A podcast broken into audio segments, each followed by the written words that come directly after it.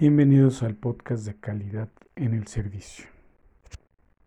En esta cápsula se revisarán los tipos de indicadores. Iniciamos. Podemos clasificar a los indicadores según factores claves de éxito, los cuales serían la efectividad, la eficiencia y la eficacia. En el caso de la efectividad, las variables serían calidad, satisfacción del cliente y el resultado. En el caso de la eficiencia, los tiempos de proceso, costos operativos y desperdicios. En el caso de la eficacia, entrega, calidad y cantidad. También podemos clasificar los indicadores según su vigencia. En este caso serían los temporales, tienen un lapso finito, se asocian regularmente al cumplimiento de un objetivo o ejecución de un proyecto, los permanentes, que se asocian a variables o factores que están presentes siempre en la organización. Otro tipo de clasificación de indicadores es según generación y o uso. Así tenemos los indicadores estratégicos vinculados a la dirección, generalmente tienen incidencia corporativa y a largo plazo.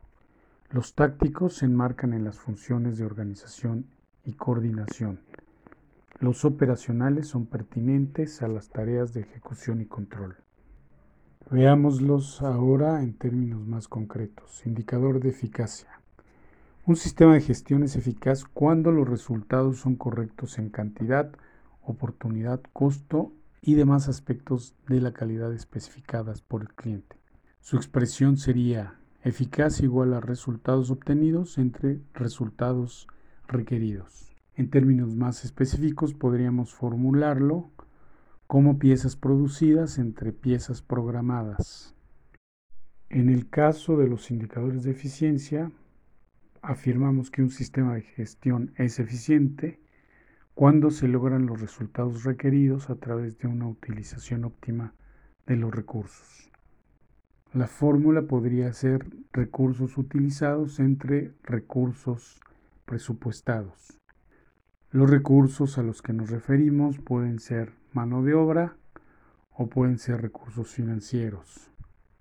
En el caso de la mano de obra, la eficiencia sería o resultaría de dividir los operadores utilizados entre los operadores presupuestados y en el caso de la eficiencia financiera, los pesos utilizados entre los pesos presupuestados. Un indicador de productividad es una medida de lo bien que se han utilizado los recursos disponibles para lograr los resultados requeridos por el cliente. Es una medida relativa y puede formularse como resultados obtenidos entre recursos utilizados. Tratándose de la mano de obra es el personal en nómina entre las casas construidas. Al hacer un uso periódico del indicador, este nos puede mostrar el comportamiento en diferentes periodos de tiempo según lo consideremos pertinente. Trimestral, bimestral o anual. Para los indicadores operacionales de producción, los datos a considerar son la producción del mes, la producción planificada, la operación de la envasadora en horas, en donde al relacionar estas variables podemos obtener indicadores como la disponibilidad de la envasadora, resultante de medir la producción del mes entre la producción planificada.